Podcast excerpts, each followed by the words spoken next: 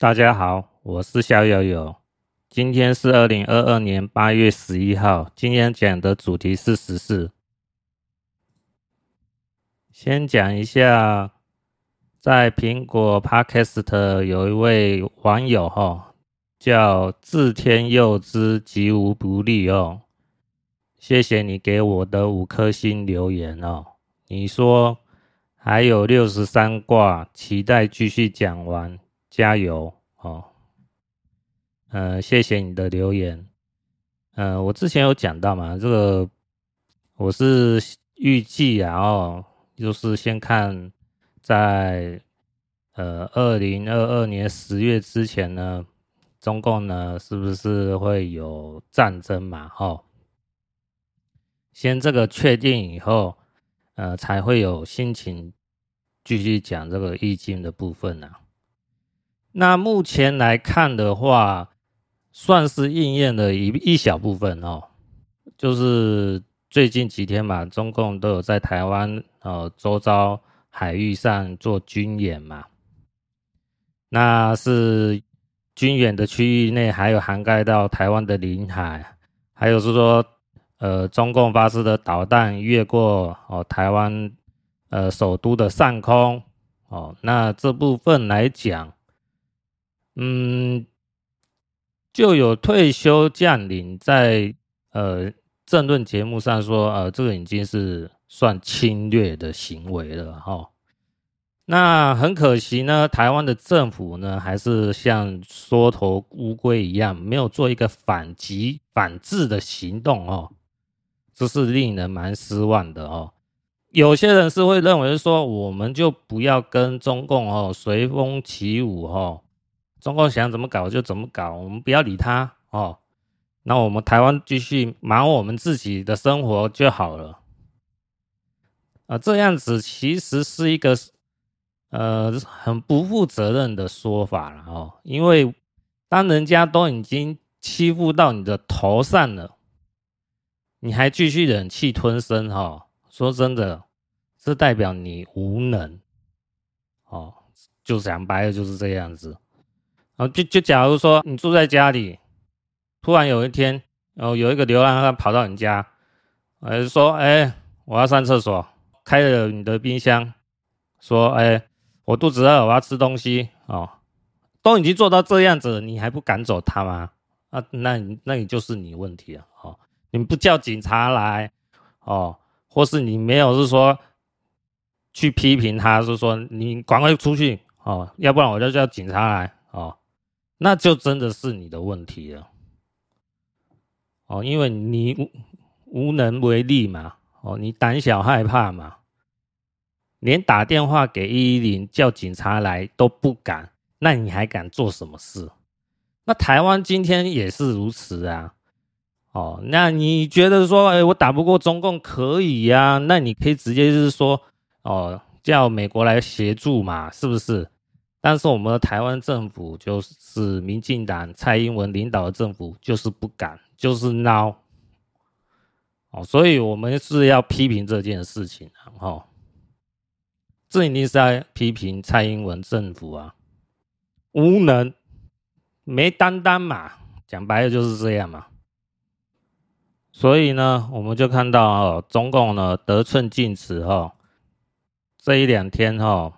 中共呢公布了《台湾问题与新时代中国统一事业白皮书》后，讲白就是，呃，希望台湾呐，哎，赶快签下和平协议，然后我们中共呢是不会干预你们台湾的政治怎么样哦，你们还是可以继续有选举，但是交出你们的军队，哦，让我们中国解放军哦进驻。哦，那你台湾整个就废掉了。这个呢做法呢，就跟之前哦西藏签下和平协议也是一样。呃，大家可以看一个新闻哈、哦，标题是“签下和平协议，马上被解放军残暴屠杀”。看看西藏七十年来血泪。还有人敢相信中国政府吗？好，这是二零一九年二月二十二号的新闻哦。呃，我简单来讲，就是一九五一年呢，哦，中共骗西藏呢签下了和平条约。那这个条约上说，呃，对西藏的政治制度啊，还有达赖喇嘛的地位啊，各级官员的照常公职啊，哦，或者是呃宗教信仰、风俗习惯啊，说是要尊重、保护。但是中共政府没有一个做到，甚至用血腥镇压。那在一九五六年到一九六二年这六年当中，哦，根据解放军总政治部的一份机密档案哦，解放军歼灭的西藏人就达四十五万多人，这个就是。所谓的和平协议，骗你签下来之后就杀了你，这个就是中共的做法。哦，就是哎，你台湾跟我签下来，那你台湾军队就是要交出武器来，然后中共解放军进来以后，你台湾人就没有反击能力啊，随时都可以灭掉你台湾人，随时剿灭。那就回到之前二二八事件嘛，哈，就是台湾一些呃人哈就被呃国民党政府的人呃因为一些原因而杀掉嘛，就是这么简单嘛，就是重蹈覆辙嘛。那您看你要不要相信啊？所谓的和平协议啊，所谓和平协议就骗人的协议啊，哦。基本上呢，哦，无耻的人为了权力、欲望会愿意相信；另外一个呢，就是无知的人，哦，就是无知的人相信无耻的人，哦，会保护他们，所以无知的人相信这个和平协议，怕现在被打嘛，那我现在签下这个和平协议就不会被打嘛，想说啊，我现在签了我就没事了。不好意思哦，事情往后更大条，损失更大、更严重哦。这个就是所谓中共的和平协议。我前面讲一堆好话啊，说是会给你怎么样保护，什么东西不会变。事实上，我中共解放军来到你台湾以后，你们这些台湾民众就是任人宰割的羔羊啊。当你被干掉的时候，这个新闻不会出来，因为没人敢报。也没人敢说哦，帮你伸张正义，就这么简单。那这个白皮书呢？哈，主要目的有两个哈，就是废掉中华民国宪法啦，还有就是交接防务啦。那只要签下这个和平协议呢，好，然后被国际上各个国家呃认同说，嗯，你台湾签下这个协议了。嗯，那中共呢，希望达成这样的效果了哦。如果达成这样子的话呢，中华民国宪法被废除以后，那美国的一个国中国政策呢就会失效了哦。也就是说，台湾往后就没有呃可以当做筹码的价值了哦。那往后中美一开干的时候呢，台湾呢就是中共的马前卒哈，随时会被牺牲掉。就像二战的时候哈，日本快战败的时候，美国怎么去对付日本的？那时候我们去想一下嘛哈，广岛、长崎各丢一个香菇哦。那你看看死了多少人？那我们如果台湾跟中共签下了和平协议，哦，那往后中美一冲突起来开战的话，那台湾呢，有没有可能被美国种香菇呢？这是我们要去思考的问题哦。不要让这件事情发生。所谓的和平协议是不能让它签下去的，一定要反抗到底。哦，那可能有人会说啊，没有看到什么和平协议啊，是不是你逍遥游乱说？啊，不好意思哦，这是路德的节目上有在讲的哦。那以反共灭掉共产党的海外民运人士来讲，哦，那路德的可信度非常高啊！哦，因为在二零二零年一月十九号，哦，是他首先第一个宣布，哈，新冠病毒是人传人会大爆发的，呃，生物武器，哈。那我们对于这件事情来讲，是要时常的记在心里哦。才不会忘记，是说啊，路德对这个世界上贡献了很大的那个帮助啊！因为事前的事情呢，非常的重要哦。如果事前的事情没有做到的话，基本上台湾、美国、世界各国哦，都会受到这个新冠病毒的攻击的肆虐的情况会更严重。那中共呢，会更嚣张。讲到这个白皮书呢，就让我想到是说，之前台湾呢有一些新闻哦，是跟柬埔寨有相关的哦，就是呃，在海外的诈骗集团呢骗台湾人哦去海外工作哦，说可以领高薪资哦，一个月有五万块台币以上，你不要有。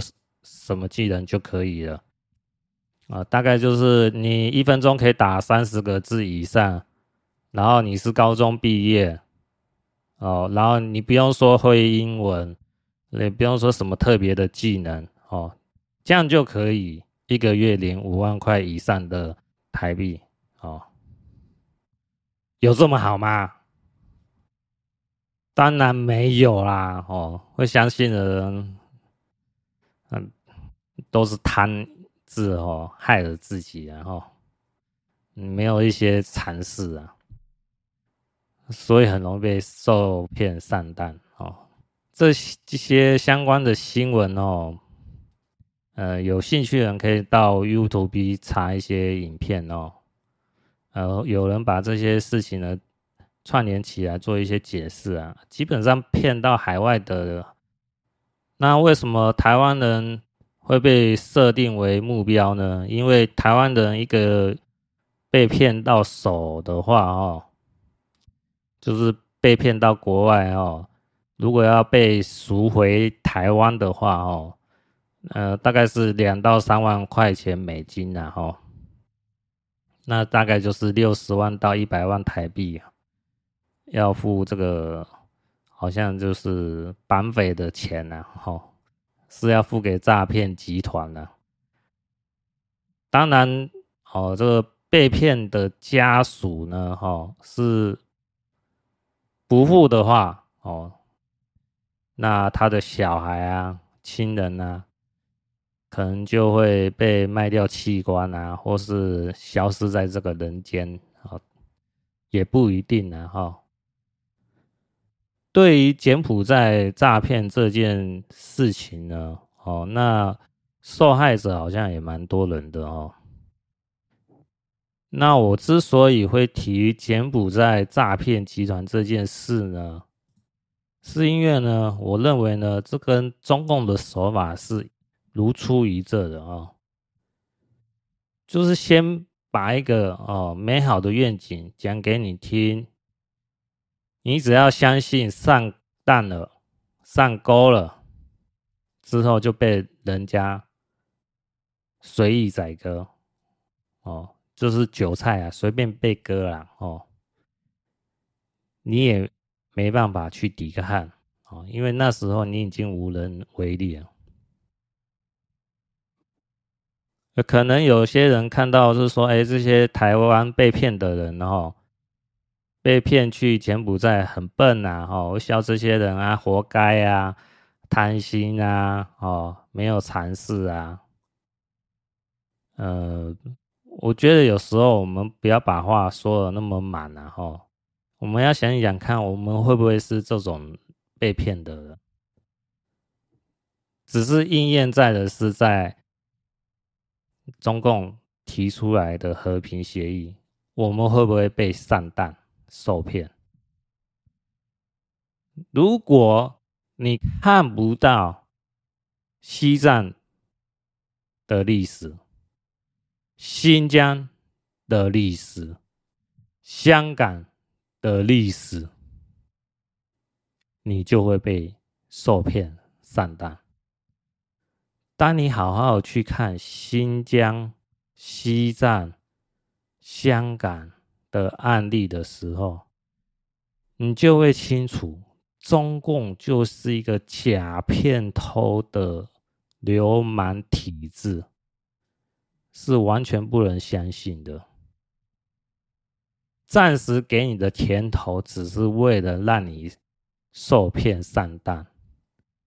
就像柬埔寨哦，那些诈骗集团一开始跟受害者接触的时候，啊，他贴出来是照片上说啊，你看我桌上都是哦满满的美金哦，一叠一叠的。你看我是开的是什么样好车？你看我是吃什么样的大餐？哦，你看我在这边的海滩生活多么好哇！过得很舒服、逍遥自在的样子，就是希望你搭上那个飞机到柬埔寨或是什么泰国啊、哦，呃相关的国家，然后就是把你骗到那当地的时候，哦，把你的护照没收起来，最后你不听他的话，你就饿肚子挨打。甚至伤害你，女性呢就有可能会被强奸。好，那个就是我们要从哈柬埔寨的诈骗事情呢，去反省呢自己会不会上当受骗，认同台湾签下跟中共的和平协议。所谓的和平协议都是骗人的协议啊！哦，这个是我们一定要。深植在脑中哦的潜意识当中，中共就是不可相信的流氓、骗子。呃，可能有人会说：“哎，你逍遥游是不是又讲的太过分了啊？啊，是不是我在危言耸听？”那我们去看哦，才前几天的事情，二零二二年。八月四号，哦，新闻标题是“中驻法大使哦卢沙野法媒公开撒野，统一台湾后要再教育台湾人”，啊，就是中国驻法国的大使呢，在法国媒体上呢说，统一台湾后要再教育台湾人。那你说，西藏、新疆的历史会不会再次发生在台湾身上？只要台湾签下和平协议，百分之一万必定会发生，绝对逃不掉。所以我们要时常去注意哈，在我们台湾的新闻媒体上啊，还有政治人物啊。谁会去倡导所谓的和平协议？谁就是中共同路人，谁就是中共渗透的特务。好，这是我们要去时常注意的事情哦。讲到这呢，我要修正呢，我在八月四号讲的哦，路德说鬼月动武这件事哦，是在七月二十九号早上的节目嘛，吼。是在一小时二十二分钟的时候嘛？八月四号那一集我讲到是说，路德呢说鬼月动武呢，看看谁会回应这件事哦。我要修正一下哦，那时候路德是讲到鬼月动物哦，没有说看看谁会回应这件事，然后是在两天后，也就是七月三十一号的时候。路德才把话讲清楚，说为什么在七月二十九号要提鬼月动物这件事。他的目的呢，是想要看谁会回应鬼月动物哦这件事。那当然，回应鬼月动武不是回应路德所说的话，是路德从中共那边的雷哦，反对习近平的人得来的情报，说习近平呢要鬼月动武。那鬼月动武这个讯息一散布出来呢，路德呢就赶快把它在节目上公开。那在七月三十一号的时候，好像是三十五分钟到影片结束呢，都在讨论呃鬼月动武这件事情。路德才说哦，他在七月二十九号讲到鬼月动武呢。他的内心呢是想要说，看谁会回应这件事，还没想到没两天哦，就有人回应这件事嘛哦。那回应这件事的人是蔡英文的推特哦。那在最近几天的节目当中，路德是有讲到说，路德呢没办法确定说。呃，蔡英文这个推特呢，是蔡英文本人发布的呢，还是蔡英文委托他的小编去发布的，还是谁来发布的，就不清楚了哈。但是蔡英文的推特呢，回应鬼月动武这个讯息哈，就令人非常可疑的怀疑蔡英文的立场。那从呃八月四号哦。中共军演在台湾周边海域上，蔡英文只是低调回应说要对话，我看都是讲好听的啦哦。蔡英文的对话呢，是讲给台湾岛内哈民进党始终的支持者来听的啦。我不认为啊。蔡英文讲讲这个话，说：“哦，我要跟你对话。”啊，中共就是说：“好，我就跟你对话。”你有这样子吗？当然不可能啊！所以那只是说蔡英文表示出啊，我会回应这件事情。我是想要诚心的跟中共来对话。哦，不要怪我说我不敢来面对这件军演的事情哦。有意思的是，哈，一个月前的论文门事件，哈，就是发生在民进党桃园市长参选人，哈，林志坚的身上，哦，就是有没有抄袭的问题，然后，当一个月前爆发这件论文门的事情的时候呢，呃，基本上有读过书的人哈，你只要不是那种政治死忠派的人哈，都可以判定出来哦。林志坚呢有抄袭的问题，不是我们一般人去认定说啊，还有抄袭就抄袭嘛哈，就是相关的证据呢，让大多数的。呃，有知识分子的人可以判定出来啊，这个林志坚呢就是有抄袭的问题。有趣的是什么？哦，大概一个月前，呃，蔡英文说挺林志坚，那等到八月九号，台大呢宣布认定呢林志坚抄袭余正煌硕士论文。而且情节严重，建议撤销林志坚硕士学位。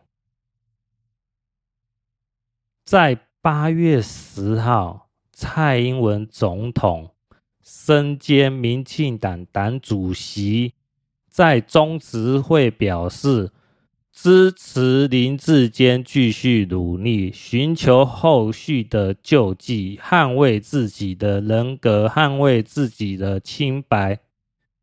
蔡英文更向党公职喊话：团结一致，相信自己的同志，支持志坚，捍卫自己的清白。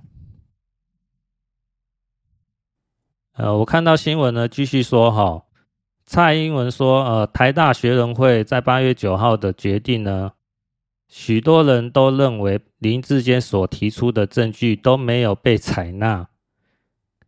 另也看到有许多人，包括党内同志，只要是完整看过两本论文，而且完整了解事情来龙去脉的人，都愿意选择相信林志坚没有抄袭哦。这是我是看到苹果日报的新闻哦写的内容啦。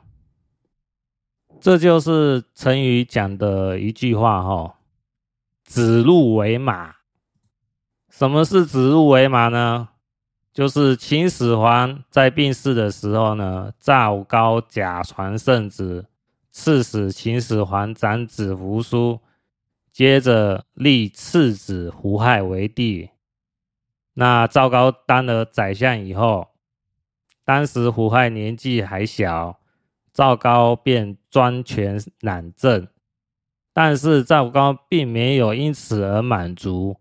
想要夺取帝位，却又怕朝中大臣们不服，于是就想出一个方法来试探。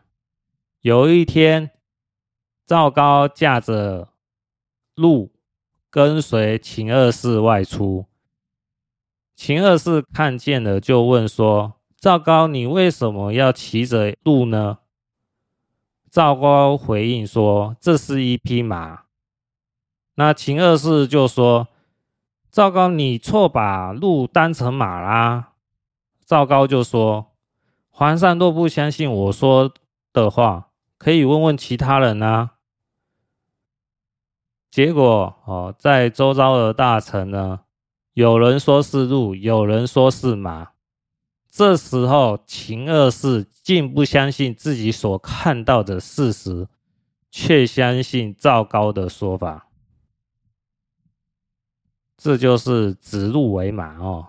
字典上解释呢，是比喻有人刻意颠倒是非。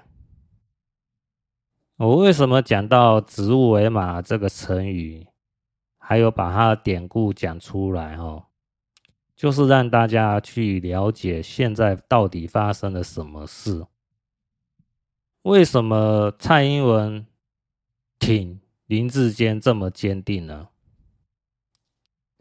哦，有人分析是说，呃，如果这时候把林志坚换下来，哦，那这个选举就不用打了嘛，哦，因为气势上一开始就输了嘛，所以这时候还是要持续挺林智坚。但问题是有这么简单吗？如果最近这一段时间没有中共对台的军演的话，或许刚才说哦，坚持挺林志坚呢，是为了选举的考量，可以说得过去。但问题是，不只是现在有选举的事情，还有就是中共企图统一台湾的事情。那这时候我们就要两个联想起来看一下，看哪件事情影响最深远。那我们就要以影响最大的事情来思考喽。刚才我有讲到指鹿为马的典故的时候呢，有讲到说。赵高想要夺取帝位，却又怕朝中大臣们不服，于是就想出一个方法来试探。大家要注意“试探”这两个字哦。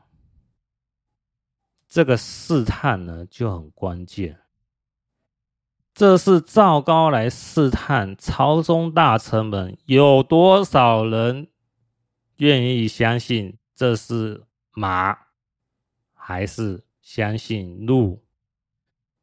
相信马的话，那就是我赵高的人；相信鹿的话，那你就是秦二世的人。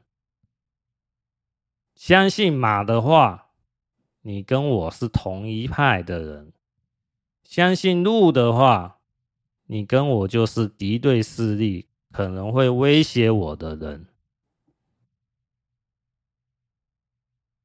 那今天我们看到蔡英文挺林志坚呢，在论文这件事情上呢，就是来试探。有多少人愿意挺蔡英文，支持林志坚？啊，这个很关键哦。在这个论文抄袭事情上，连大多数人都可以依照常识来判定，哦，是林志坚抄袭于正煌。如果呢，台湾大学哈、哦、判定林志坚没有抄袭。然后，大多数的新闻媒体，还有台湾政治人物，哦，台面上的说，呃，林志坚没有抄袭。那我跟大家讲哦，那台湾就真的完了哦。哪天呢？台湾签下和平协议呢，被卖掉呢？大家也不要意外，因为这是大家容许。指鹿为马这件事情发生了，赵高的阴谋诡计呢就得逞了，知道呢朝中大臣呢没人敢抵抗他，他就可以为所欲为，颠倒是非。那今天呢，我们要庆幸哦，台大呢判定林志坚呢。抄袭，台湾的学术最高学府呢，还是站在了公平正义上面，勿屈服于政治压力。那民进党的一些高层人物呢，也说要依照学术来判断，跟林志坚错切割，啊。并不是说民进党的所有的人呢，都支持蔡英文去挺林志坚，所以我们可以看到呢，民进党呢还是有公平正义的人站在他们的心中。那我们看到台湾签下和平协议的机会呢，也会因此而降低。所以呢，我们不要说呃林志坚抄袭论文的事情呢，只是选举的花边新闻呢，呃，就这么肤浅来看哦，它其实就是哦指鹿为马，测试试探台湾民意到底站在哪一边。如果站在公平正义这一方，就算有人企图要跟中共签下和平协议，台湾人也会站出来，死命的反抗到底。如果相反的，台湾人屈服于政治的压力，站在了颠倒是非的这一方。那有人签下了和平协议，大多数的台湾人也会因此而吞了下去。那就是未来肯定会面临西藏人、新疆人、香港人的下场。幸好呢，我们看到台大呢，还有在野党呢，还有。呃，民进党的部分高层人士呢，还是站在公平正义的这一方哈。好，这个话题就讲到这边哦。呃，接下来讲，之前有讲到是说，呃，《宅运兴案》这本书哈，就是作者是游锡堃哈，因为我看哦，会悬空风水的人哦，那只要他蛮诚心诚意的话哦，会推荐这本书啦。那我认为大家呢是可以买下来做参考啦。如果你对悬空风水有兴趣的话哦，那我今天不是说要讲说这本书要怎么看啊，哈。我主要是讲，是说，这本书呢，哦，在第九十二页的时候哦，就有预言上海的未来哦，这大概是九十年前的预言啊，哦，预言是这么讲的哦，至于就地局而论，气数之垂穷。啊，这是讲上海的地理环境哈，依风水来看哈，未来的吉凶是什么情况呢？哈，原文是这么讲的：人世之私利，当在七十年后，下元八运之中，必有无数楼台夷为虚丘。这边讲的下元八运之中，哈，是指二零零四年到二零二三年。那无数的楼台夷为虚丘呢，就是无数的楼台呢，哈，就是大厦，哈，高楼大厦呢，会变成废墟啊，哈。原文继续讲，哈，虽然到此其内。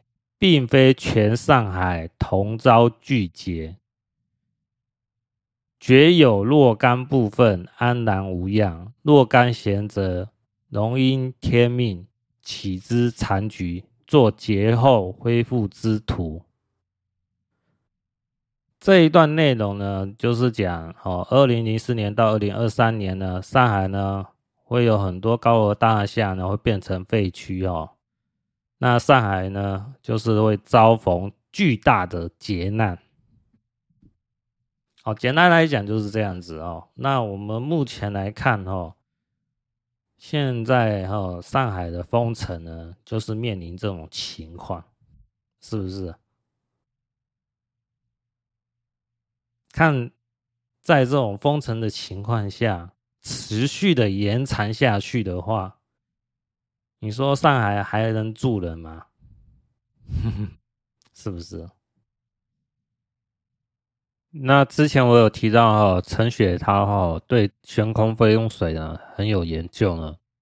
他对于这一段内容呢，他是说，呃，这个前贤哈说的很悲观呢哈，但并非正确哦。他写了一篇文章哦，叫《用大悬空看上海地运》哦，啊，就是地理的地和运气的运哦。如果在二零二一年以前哦，你看到这篇文章呢，你会认为陈雪涛讲的话呢，有他的一番道理哦，那你可能会相信他说的话。但是在二零二二年四月上海封城以后，就很难讲了啊！这个就是算命啊，看风水啊，令人呃入迷的地方呢、就是他能看到你难以看到的地方哦，他可以预警嘛，他就先告诉你有这种可能性会发生。当然，你要怎么去解释，又是看你啦，哦，是不是？呃，如果你要往好的方向来讲的话，那你就会认为由习因，好说这些高楼大厦哈会变成废墟呢，是太悲观了。可是，如果是说你研究过后还能敢说认同、赞同的话，基本上。在大陆这个环境哈，就算他是香港人，也蛮困难的。呃，这也是没办法了哦，因为每个人都有他的立场，然后看他所处的环境、所讲的话都有一定的立场啊。那游锡堃，我说真的，他能讲出七十年后哈，上海会遭逢巨劫哈，然后有很多高楼大厦会变成废墟哦，呃，是很不简单的。因为这个过程太久了，你看想想看啊、哦，这七十年前跟七十年后，那个生活的环境变化有多大，是不是？那他讲七十年后会发生什么事？有些人就想说，那时候我我塞，我还活着不活着都是另外一个问题。你坐着能不能活着，基本上也活不了那么老了。所以在七十年前呢，看这本书的人可能都不会把这一段话的内容呢记在心里面哦，因为毕竟这个验证的时间太长了。可是七十年后的话，我现在才四十二岁啊，来看这本书呢，哎，就觉得这是一本预言的书哈。当然，它不是预言整个中国环境怎么样，然后。就是提到上海这个情况呢，他看他风水呢，七十年后会遭逢巨劫，哦，就把他的专业的风水哦知识呢写在他的著作上，让后人去验证。那现在啊，我们啊就是所谓的后人嘛，哦，就好好的。可以说来验证看看，到底会不会发生巨劫在上海身上？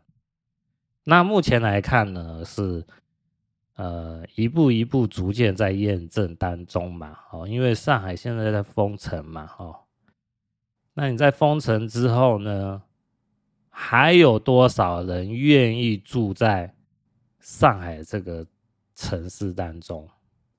上海是不是？会有不少人离开呢，是不是？这些高楼大厦还会继续住人吗？那游锡堃呢，把这件事的起因呢，是看成是说人事的失利后，呃，这讲白了的话，就是人事的变动啦。但是这个人事的变动起因是什么？呃，游锡堃没讲那么多嘛。哦，那就是看你研究玄空风水有多深入，看能不能把易经的内涵呢了解有多深，再去揣测出来了。哦，呃，不过我要讲一下哈，在呃《宅运新案》这本书上呢，它是有预言的日本啊。哦，然后上海啊，还有德国啊，还有一个是意大利哦。那会提到意大利呢，是因为这本书的成书时间是在民国十七年，也就是一九二八年的时候。那时候是第一次世界大战结束后十年了哈。所以那时候意大利可能还有一定的影响力啊，所以把意大利列为案例以后，呃，我印象中看这本书讲到意大利以后会发扬光大哦，过得风生水起啊哦，就是过得蛮好的啦。嗯，目前来看是觉得还好啦哦，是觉得。应该没那么牛啦，不过意大利可能比较会有印象的，就是它的精品啊，哈，是名牌包包，还有时装啊，哈，呃，是闻名全世界的哦。如果以这名牌包包还有时装来讲的话，那倒是真的做得很好啦，很厉害啊。啊，如果是以国家来看，我是觉得。还好啦哦，嗯，毕竟我对意大利不是那么了解，呃，就以这种国家的角度来看的话，呃，宅运新案的评论我是觉得不大准确哦。目前来看是这样子啊。所以一本书呢，我们还是要比较呃客观来评论哦，不是说我只讲到它准的部分，然后不准的部分我会装作不知道。啊，当然我只是说这本书我才刚开始看一些哈，还不深入啦，因为有时候我看这种呃悬空风水书籍哦，也都是算是新手哦，再次慢慢看的哈。然后，呃，我之前有讲到陈雪涛的书哦，我说我都看了哦，我要修正一下啊，我大概是看了六七本书了，没有全部都看完了哈。那看了还是有多一些收获啦，就是一些比较基本的知识啊，哈，风水的知识哈，会了解一些啊，才不会是说之后看一些书籍的内容的时候没有一些概念，在看的时候就会很辛苦啊。那我觉得。尽管呢，陈雪涛呢对上海这件事情呢，呃的评论呢，我认为呢，呃不是那么到位，但是陈雪涛的书籍呢，还有文章呢，我认为还是值得推荐给大家了哦。那好，今天就讲到这边，下期再见，各位拜拜。